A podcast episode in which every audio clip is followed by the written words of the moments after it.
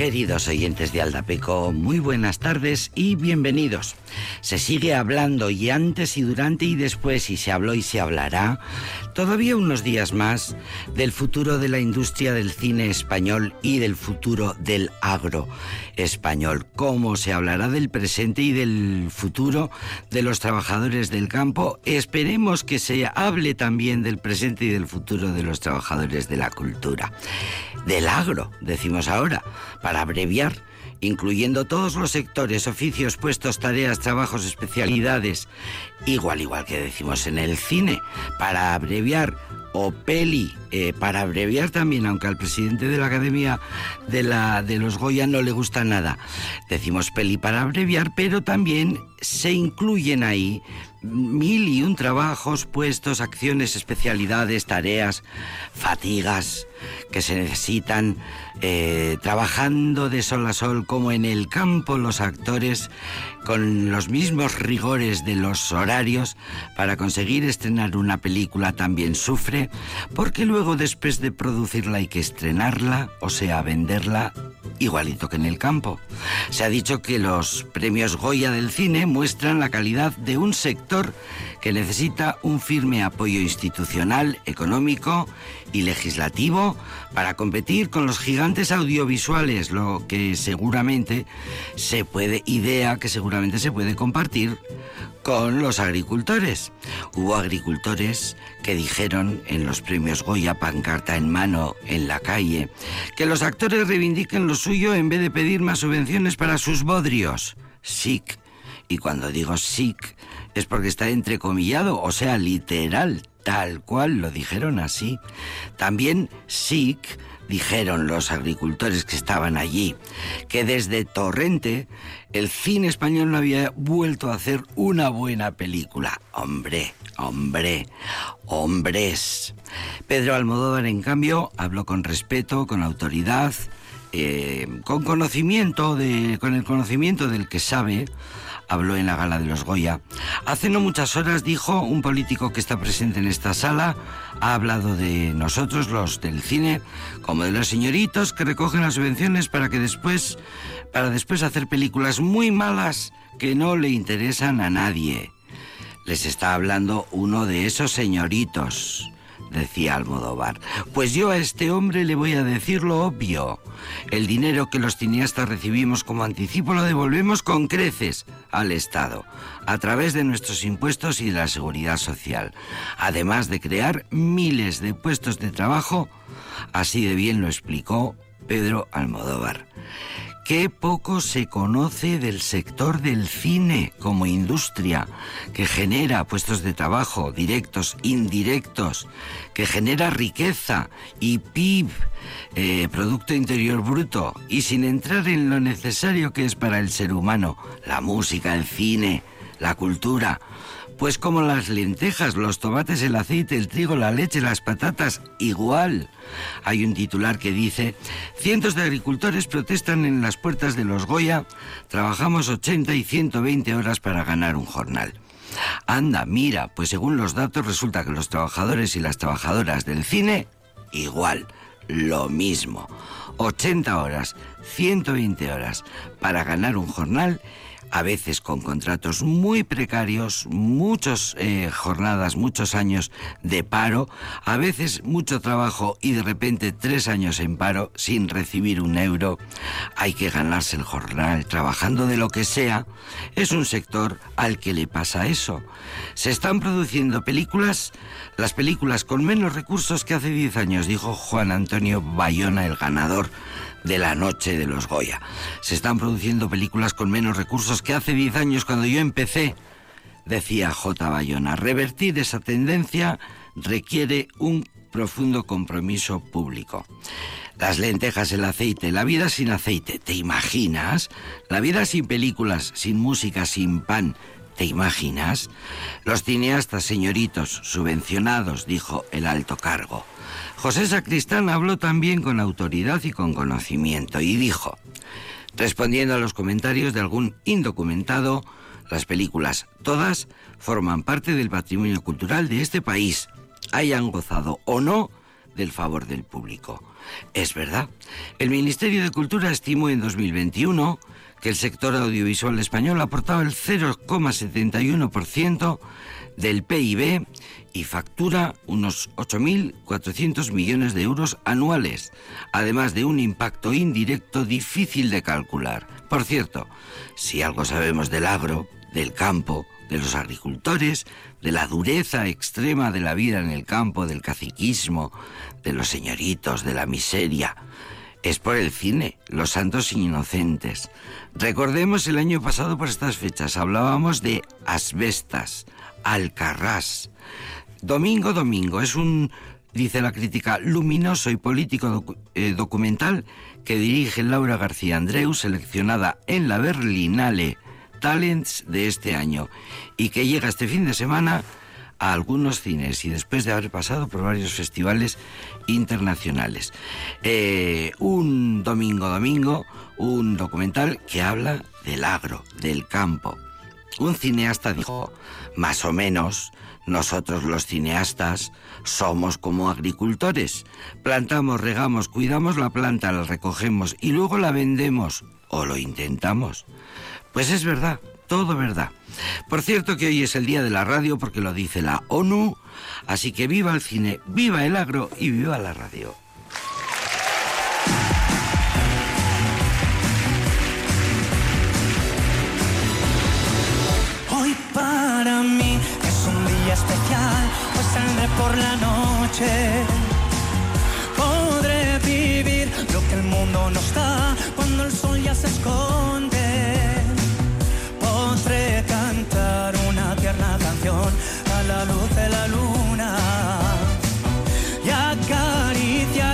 Y besar a mi amor como no lo hice nunca.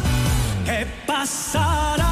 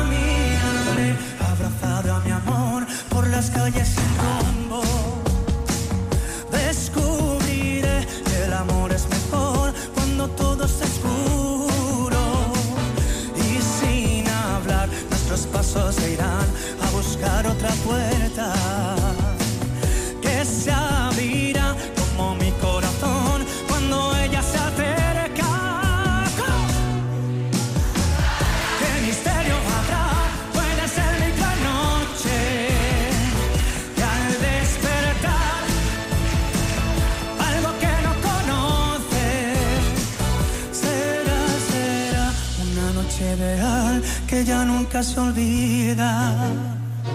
Podré reír y soñar y bailar, disfrutando la vida. Olvidaré la tristeza y el mal y las penas del mundo y escucharé los violines cantar en la noche sin rumbo.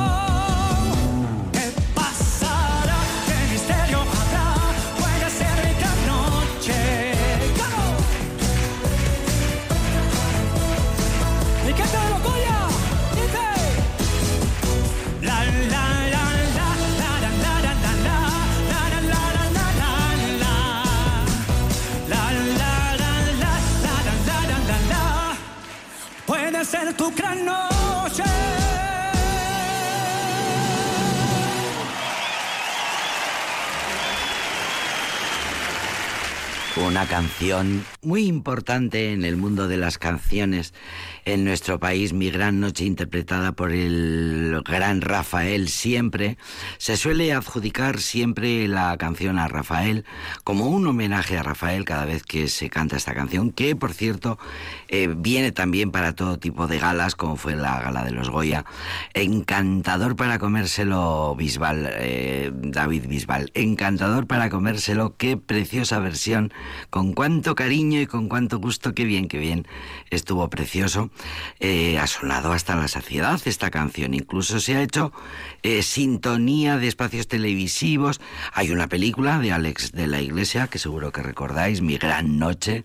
Bueno, una canción pegadiza, una melodía muy reconocible, un tema que tiene más de medio siglo y que curiosamente cuando salió la canción eh, no tuvo ningún éxito, pasó como desapercibida, formaba parte eh, mi gran noche de la banda sonora de Digan lo que digan, aquella película dirigida por Mario Camus en, de 1968 que protagonizaba el propio Rafael, que en aquellos momentos era el top de los tops porque había representado a España en el Festival de Eurovisión dos años seguidos, el 66 y el 67. Seguimos hablando de lo mismo, Eurovisión. Eh, pero lo que es, lo que es, no sabe casi, bueno, sí, eh, lo sabe mucha gente, pero lo que no se suele recordar es que es una canción que fue que, no se trataba de una canción escrita para Rafael, sino que fue una adaptación del tema compuesto por Salvatore Adamo, el de Y mis manos en tu cintura. Salvatore Adamo fue el autor de esta canción. En 1966 la canción se llamaba Tenez-vous bien. Bueno, pues Adamo, que entonces era uno de los referentes mundiales europeos que más discos vendía. Mm, no es que sean las dos canciones exactamente iguales, porque la adaptación española cantada por Rafael contaba otra historia, con otra letra, y sigue siendo una letra que nos viene muy bien para, por ejemplo, abrir eh, galas y fiestas como la del cine del sábado de los Goya y para seguir escuchándola y comentándola porque es una canción preciosa y qué mono estuvo Bisbal para comérselo y qué bien, qué bien que empezamos al Dapeco, viva la radio en este programa que se llama, pues ya lo he dicho, al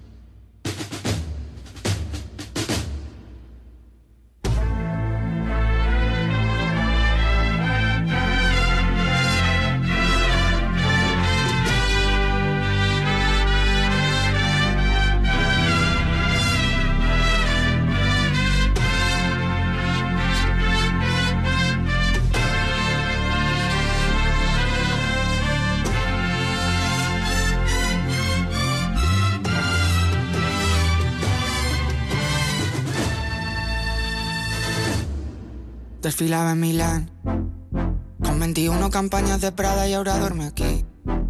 La miro pensando cuánto faltará para que empiece a odiar. La forma que tengo de amarla tan mal, mi manera de huir. Que no puedo parar. No he olvidado el olor de la que me folla en el baño de un garito borracho en Berlín. Escuchando un tecno que me hace empujarla como un animal. Música del infierno que sonará el día de mi funeral. Aún me acuerdo de ti Demasiadas mujeres, demasiadas mujeres, demasiadas mujeres, demasiadas mujeres, demasiadas mujeres, demasiadas mujeres, demasiadas mujeres, demasiadas mujeres. Un WhatsApp sin abrir, hablando de cosas que no dicen nada para ver si aún estás. Borracho en Miami volando para yo de vuelta a Madrid. Cuéntame cosas que no me hagan daño cuando volverás. ¿Qué horas por allí? No me puedo olvidar de la que me dijo que siempre para siempre estaría para mí. De la que decía que solo una noche y después no hubo más. De la que se fue con mis ganas de amar, mis ganas de vivir. No la he vuelto a encontrar. Demasiadas mujeres, demasiadas mujeres, demasiadas mujeres, demasiadas mujeres. mujer, demasiada mujer, demasiada mujer, demasiada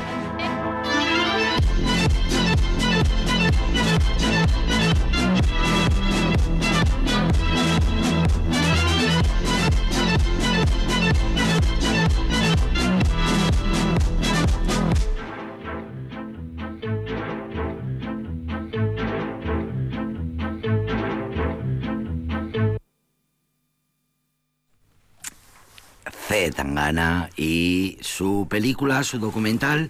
Seguimos un poco con los Goya, que estuvo nominado al mejor documental, al Goya al mejor documental, aunque al final no, no, no pudo ser. Eh, este tema, Demasiadas Mujeres, pertenece a El Madrileño, el disco de la gira de esa gira que, según los críticos musicales y según el público, según todos los que fueron a verlo, eh, supone ese espectáculo eh, demasiada, ah, una ambición desmedida, sin cantar ni afinar, se llamaba el tour, cantar ni afinar. Mm, esa ambición desmedida eh, se llama el documental. Pues lo que tanto público como crítica dijo un antes y un después en la historia del espectáculo, porque realmente fue una superproducción lo que hizo Zetangana en el año 23, 22-23, eh, eh, llevando la gira, eh, llevando su, su, espectáculo sin cantar ni afinar. Y eso que mm, Zetangana no quería hacer una gira, pero al final tuvo que hacerla y todo eso se cuenta muy bien en esta película, que si no la habéis visto, eh, ya está, eh, se puede ver, se estrenó en el Festival de San Sebastián, ahora ya está en las plataformas, así que eh, muy recomendable, dicen los típicos, dicen los críticos de, de cine, no es el típico documental de gira que uno se esperaría y que más de un, es más eh, bueno, pues eh, más de un artista en la cima del mundo del espectáculo como Z Tangana, pues eh, bueno, es un, retrata muy bien no solo el aspecto artístico, sino que se habla mucho de una cosa muy interesante y muy necesaria, que es hablar de cómo por dentro de, cómo eh, esa gira histórica, este triunfo absoluto que marca un antes y un después en la música hispana, sin embargo a la hora de trabajarla, a la hora de de, elaborar esa gira, todo lo que han sufrido, todo el sufrimiento que han arrastrado, tanto el líder del proyecto, que es Zetangana, como eh, los trabajadores, todos los trabajadores que se han metido en una aventura. En una aventura eh, hay una frase que dice el, el representante de Zetangana, le dice en un momento de la gira, eh, le dice, em, era si hubiéramos hecho un espectáculo para cinco artistas, nos hubiéramos forrado pero el espectáculo acaba, acabó siendo eh, de más de 100 personas y fue una ruina. Fue una ruina, lo ha contado muchas veces, Zetangana lo cuenta eh, maravillosamente en, la, en el documental que recomendamos. Nominada al premio Goya, al mejor documental, no lo ha conseguido. Muestra esta película la gestación del tour, los problemas internos que acompañan al desarrollo. Y bueno, lo que cuentan es como a veces una gira empieza siendo un proyecto muy, muy ilusionante hasta que se vuelve una pesadilla que está continuamente a punto de descarrilar. Bueno, pues como muchas veces los productores y los artistas se meten en una producción sin saber qué va a pasar y por no querer eh, ponerle límites a la creación artística, al final eh, la ruina, la ruina económica es lo que te espera. Eh, bueno, pues ahí está el grandísimo Pucho y el gran Zetangana con sus canciones del madrileño llevadas a esa gira que todos los que la vieron dicen lo mismo, un antes y un después, a la hora de montar un espectáculo sobre un escenario.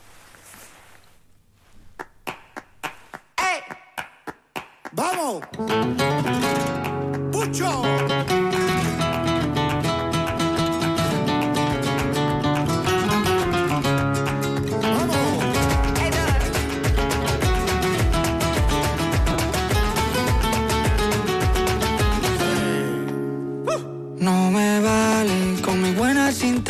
No. me vale con mis buenas acciones. No me vale. A ella no le vale con que le escriba canciones. Ingobernable el amor de mis amores. Que no me vale. Ni una escalera para poder alcanzarte. Ni una pistola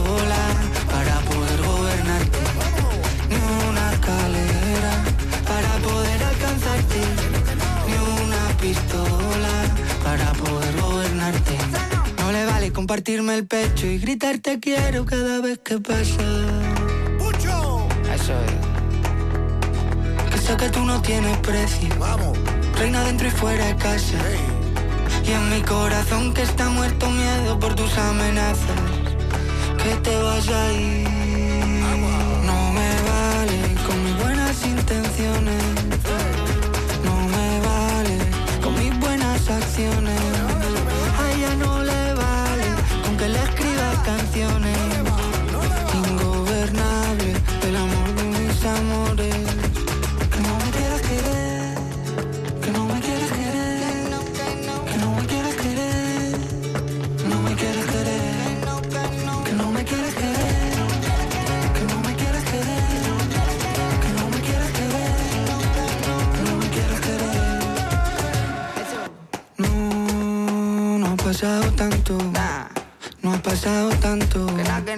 No ha pasado tanto desde el día en que te conocí. Y tú no has querido hacer caso, no has hecho ni caso. De todas las señales que he ido dejando y que eran para ti. Porque te quiero, Vale. que como te lo tengo que decir. Se ha enterado todo el mundo que me tiene loco, esto no es vivir. Que no, que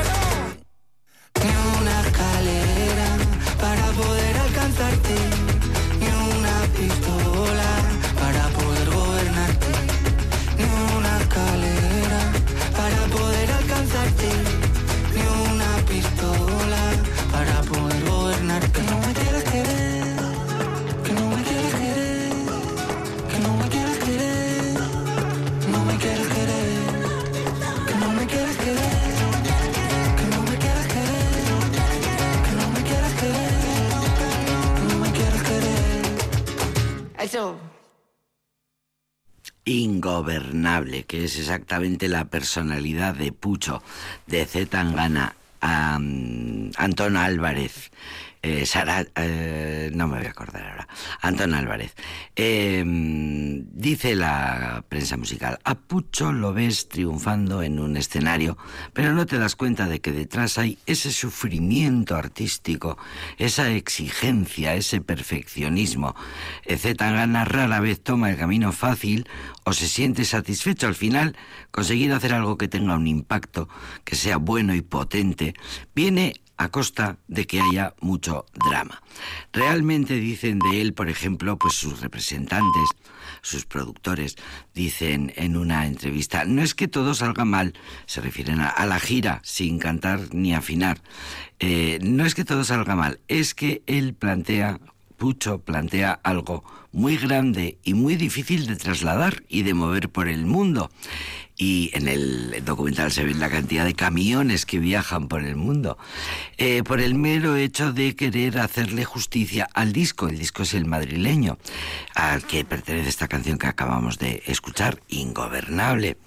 Eh, y dice en la entrevista el productor, pero también es eh, por la ambición de idear, por parte de Zetangana, la ambición de idear un show que rompa con lo establecido. Al final su principal enemigo es el mismo. Su manager Kigo le dice en una de las primeras conversaciones, podíamos haber hecho esta gira con cinco personas y nos habríamos forrado todos, pero en realidad lo que quiere eh, Zetangana es conseguir un, eh, un espectáculo que nunca jamás se olvide, un gran espectáculo que nunca jamás se olvide. Eh, muy recomendable el documental.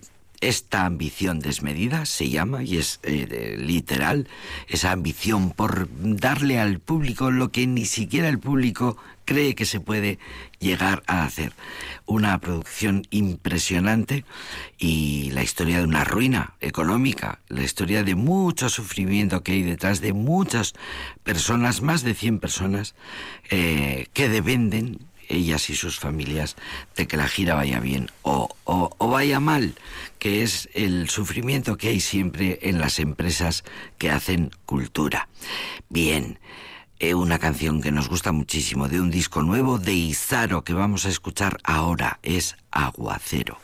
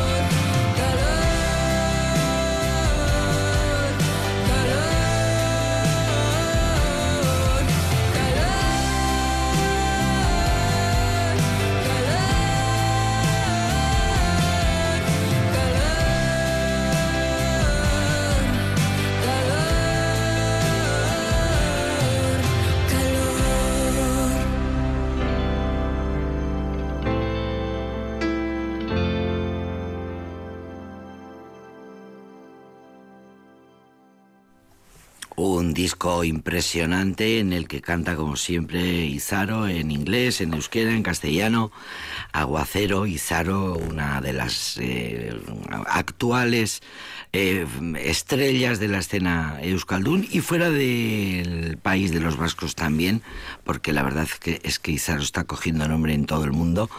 Eh, una cantante con una personalidad maravillosa.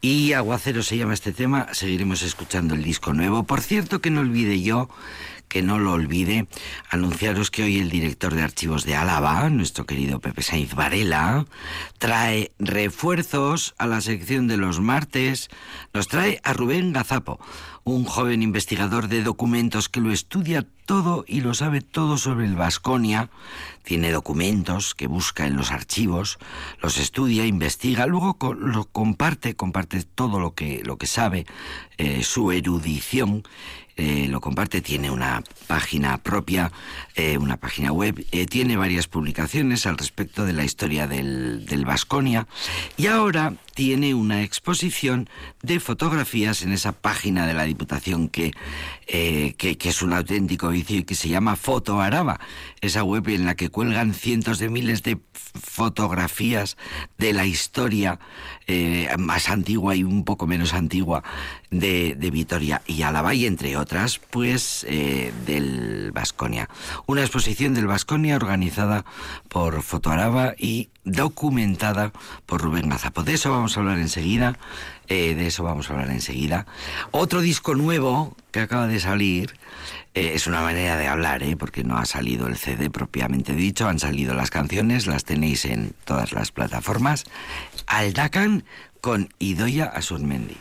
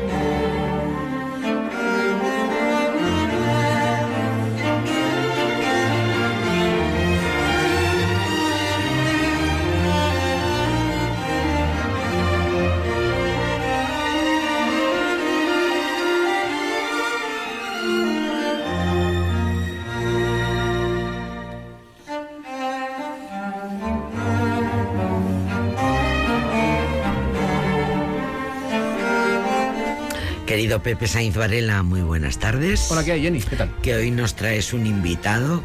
Rubén Gazapo, bienvenido, buenas tardes. Hola, buenas tardes y muchas gracias.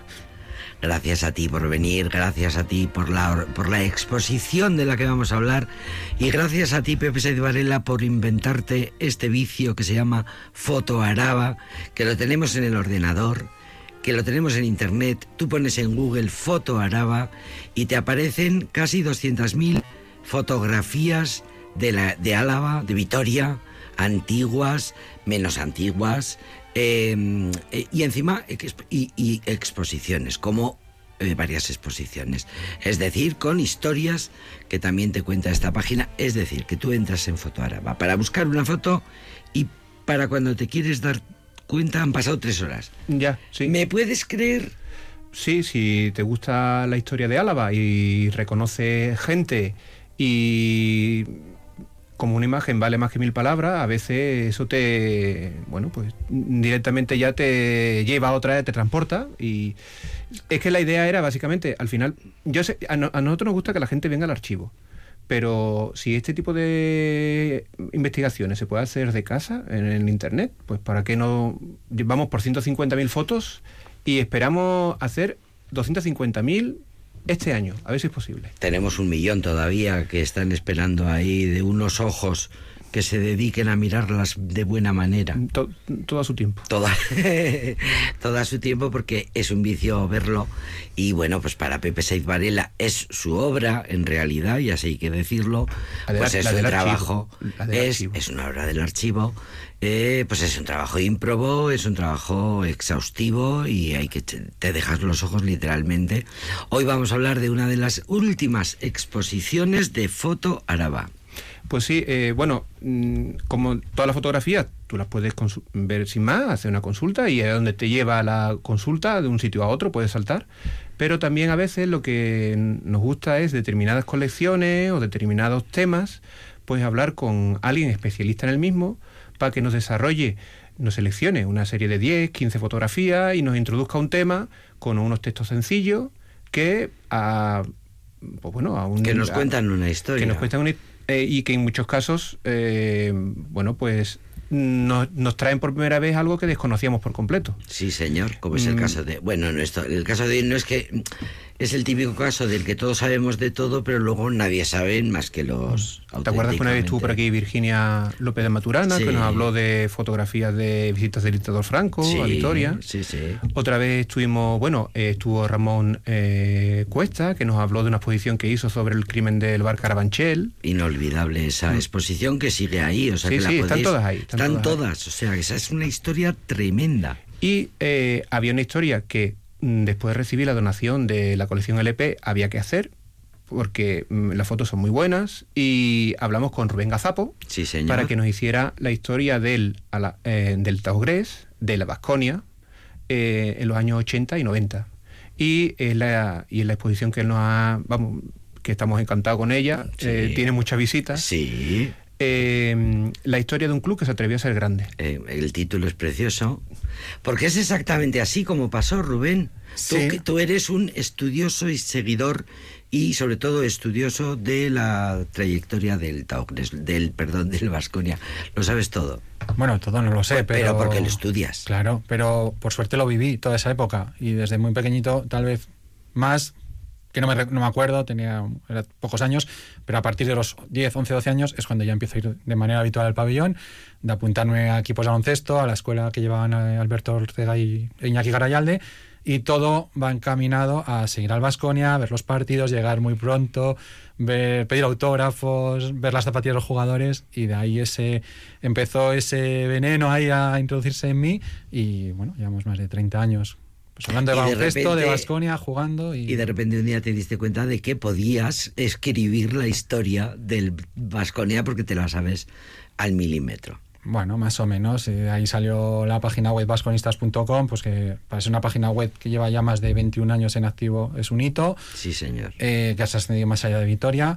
En- hace 11 años con Sergio Vegas, conocido pues, en esta casa, Sí, señor. eh, escribimos un libro que era Memoria Vasconista, que eran entrevistas de esos protagonistas de la historia del Vasconia durante 50 años, desde los anteriores o los primeros años con Pepe Lasso, Xavier Añúa, Sanchón, eh, hasta los más recientes, hasta la época actual, y de ahí todo se va retroalimentando, ¿no? El baloncesto, lo que rodea el baloncesto, los, aficionados que hemos crecido viendo el baloncesto y al Vasconia, y esos niños que íbamos a Mendizorroza, pues somos los que llevamos a nuestros niños ahora al Bues Arena, pues tres, 30 o 40 años después, ¿no? Sí. La historia de un club que se atrevió a ser grande. Este es el título de la exposición. Muy bien puesto el título. Pero es que fue así, un poco, el resumen de cómo crece Vasconia desde finales de los 80 hasta esa década de los 90 es atreverse a grande haciendo lo que no hacían otros clubes. Había equipos alternativa al Madrid y al Barcelona, como podían ser estudiantes y juventud, con sus canteras, entornos de grandes ciudades.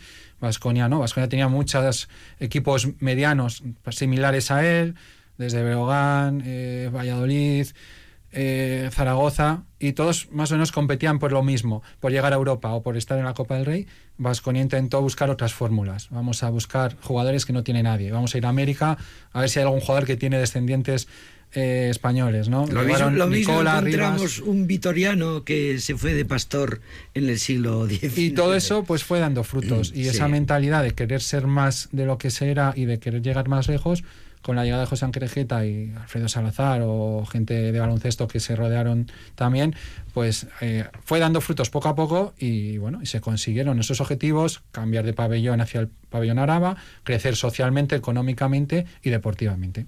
Aquellos primeros años 90 fueron gloriosos. Estábamos antes de entrar, de empezar eh, en directo, antes eh, contando, eh, comentando un poco aquellos inolvidables 90-91, la primera Copa de Europa, los primeros recibimientos y un cambio de mentalidad como empresa, ¿no? Querejeta que tiene otra manera de verlo y que propone que el Vasconia juegue como si fuera de la NBA. Es un poco así. Sí, porque podrá gustar o no, él había sido jugador y había estado en equipos grandes como el Real Madrid o Zaragoza y el Juventud, que eran más grandes que Vasconia obviamente en esa época, pero él lo primero que buscaba era hacer el baloncesto algo más que un partido, de, de ir al pabellón, pues que, que había en la NBA ya, que veíamos por la tele, mascotas, eh, animadoras, eh, concursos, que si tú ibas al pabellón, los niños recibían una bolsa con camisetas, con palomitas, con lo que sea. Había que, había que atraer público nuevo a un pabellón nuevo, recién construido, provisional, pero era más grande que Mendizorroza, y había que dar un cierto espectáculo a, las que, a una escala más local, más pequeña, y eso pues fue enganchando a la gente. Y deportivamente Unidos, efectivamente. vino Herb Brown, que era un entrenador norteamericano, muy americano en ese sentido, Brown. y también enganchó muy rápido con el público, y esa filosofía cuadró muy bien, la del técnico, un técnico que traía experiencias americanas a un equipo europeo y un presidente con mucha ambición que quería que su equipo creciese. Y en medio, pues la afición que aceptó ese mensaje, esa filosofía y ha durado todavía. En el básquet ah, siempre se, se- era, eh, se solía decir que las aficiones del básquet son diferentes a la afición del fútbol. La afición del básquet ha sido siempre como más familia, más compacta, más eh, asidua, más de, mm, bueno, de, crear eh, lo que una familia.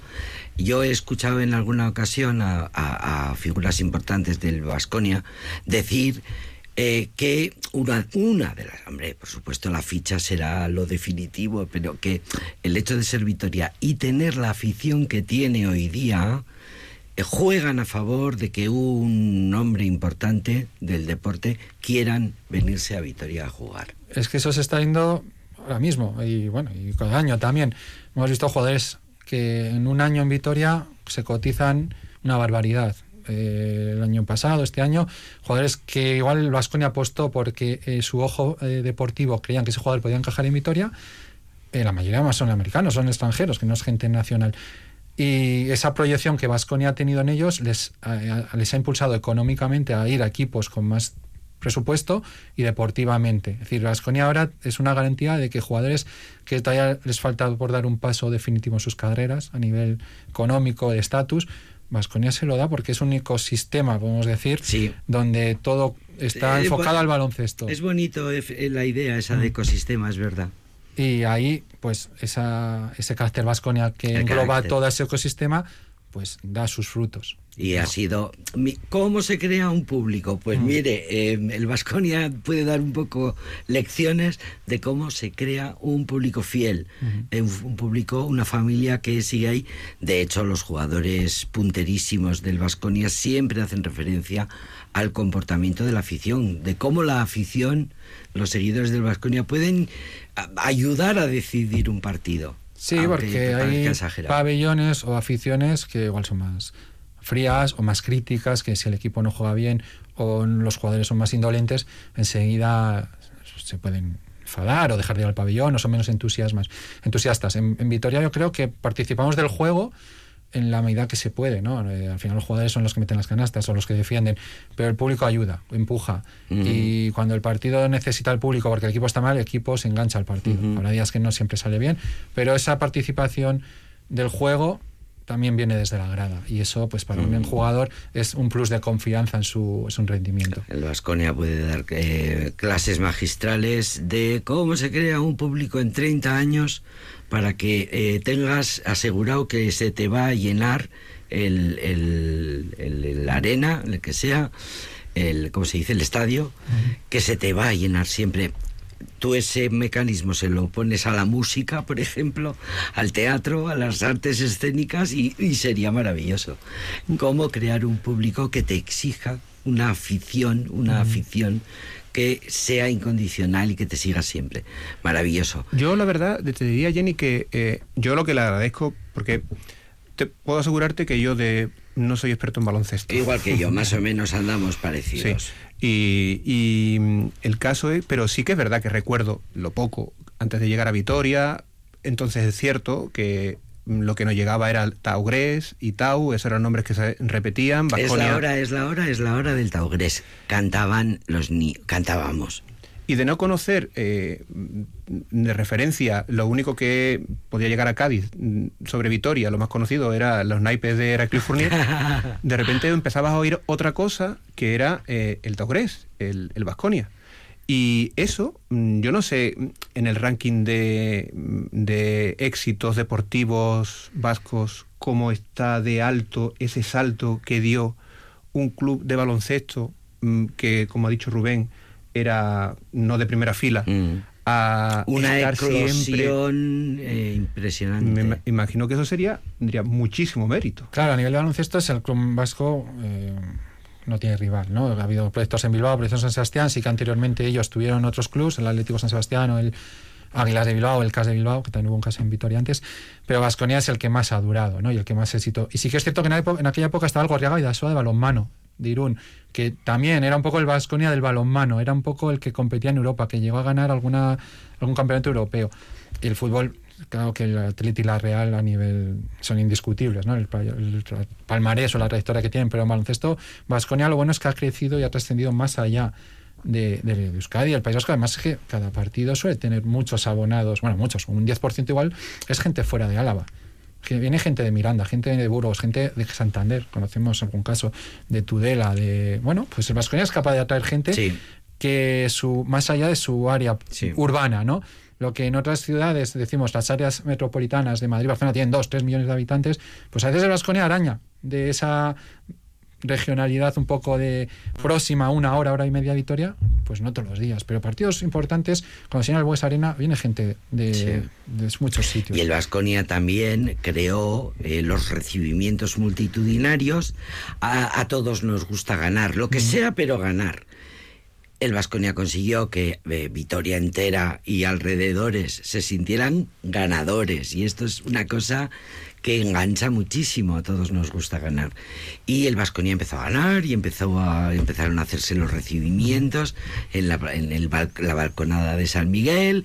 Y bueno, Vitoria paralizada. En fin, un celedón tras otro. Sí, sí. Eso también es una obra del Vasconia, un mérito.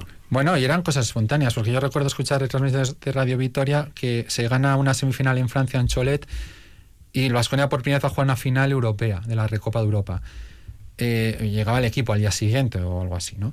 Entonces, desde la radio ya los propios periodistas que estaban allí o aquí en la emisora, oye, pues estaría bien hacer un, un algo, un recibimiento, un homenaje, pues como pasaba en la radio de antes, ¿no? Que se eh, improvisaban o se organizaban cosas en antena, ¿no? Sí. ¿Y por qué no hablamos con, pues con quien ya, con el alcalde en este caso, ¿no? Oye, hay que hacer un recibimiento. Pues en 24 horas tenías 40.000 personas en la Exacto, Virgen Blanca exacto, por la 24 horas. clasificación del equipo. No había jugado ni la final ni la había ganado.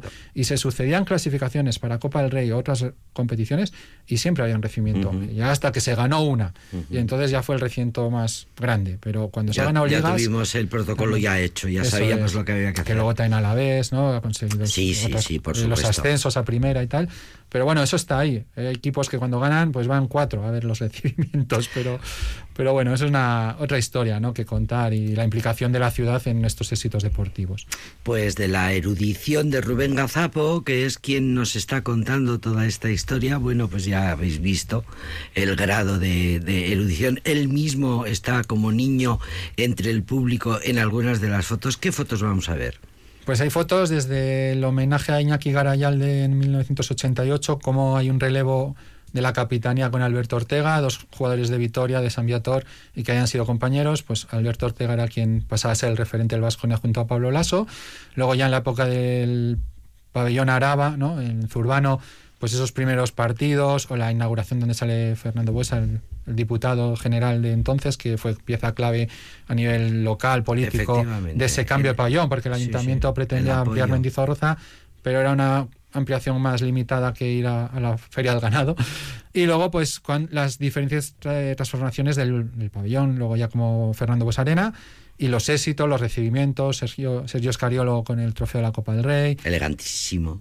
Por fotos podrían haber miles. Bueno, hemos seleccionado 12, 10, pero lo que decimos, una imagen vale más que mil palabras. Sí. Hay palabras también que acompañan a las imágenes Sí. y ahí está el contexto de cada foto y de cada momento histórico. Oye, Rubén, podemos Y- hacer otra exposición otro día con otras fotos porque ten- seguimos teniendo muchas fotos. Hay unas que son una gozada, lo hablaba antes con Pepe, que son de baloncesto de los años 50, en la Plaza Antigua de Toros, en el frontón vitoriano, los precursores del baloncesto en Álava, pues esa- esas primeras generaciones con balones de baloncesto que no eran balones de baloncesto, que podían ser cualquier cosa, alpargatas, zapatillas o ropa que... Xavier Añúa en algún sitio Sí. tuvo que empezar. Ahí está. Y su una prima lejana, eh, Josefina Añúa, que fue internacional y que incluso la, Josefina eh, Añúa. en pleno desarrollo de la Segunda Guerra Mundial, eh, ellas tenían que ir a jugar en Hungría, la selección española. Claro, no se podía. eh, Hitler había invadido Hungría. Y esas historias hay que darles ese valor y estaría muy bien que esa exposición que está ahí en Fotoraba tomara protagonismo y que Sí, la gente que vive el baloncesto como lo puedo vivir yo ahora o gente joven viva lo que sus abuelos, sus padres vivieron en el baloncesto de Vitoria de los años 50 y 60. Eh, ordenador, Google o el buscador que en el queráis, Foto Araba, Vasconia Exposiciones y descubrir todo esto que nos ha contado Rubén Gazapo. Qué buena idea, Pepe Saiz Varela, qué buen trabajo el de Foto Araba, qué maravilla. Se podría co- contar la historia, la historia de lo que pasa. Eh, a través, por ejemplo, de la historia de un equipo de baloncesto, no me digas que no es divertido. Eh, bueno, es que hay tantas posibilidades. eh, es decir, mm, seguiremos sacando exposiciones. eh, esta que Rubén dice ahora es una idea buenísima. Buenísima. Porque además nota. él tiene los conocimientos y el buen gusto a la hora de seleccionar las fotos. Sí, señor, comparto. Y pero pero hay muchas formas de verse dentro de Fotoraba. Empezar a buscar, el propio buscador te sugiere cosas que no habías imaginado que estuvieran ahí, con lo cual eh, y todas las fotos están con licencia Creative Commons, con lo cual te las puedes descargar libremente y utilizarlas. eh, pues, Incluso si, por ejemplo, estás viendo una foto y ves que el nombre no es correcto y tú dices, anda, pero ¿cómo? Si este no es fulano, si es mengano. Lo puedes escribir en un esto que lo tienes ahí al lado de la foto, class, y le haces un favor aquí a la página, a la página Fotoaraba. Eh, obra, obra de Pepe Saiz Varela, yo estoy encantado de teneros a ti, a tu equipo de archivos. Y Rubén Gazapo, ha sido un gusto enorme tenerte aquí, te agradezco muchísimo. Eh, lo cuentas maravillosamente bien, lo has vivido desde chiquitín. Eh, Radio Vitoria hemos vivido desde chiquitines también eh, toda la historia, o sea que volveremos sobre el tema cualquier día. Muchas gracias por tu trabajo. Encantado y gracias por llamarme y para lo que necesitéis. Muchas gracias por tu trabajo, por la exposición. Gracias a los dos, querido Pepe. Hasta la próxima. Adiós, Jenny.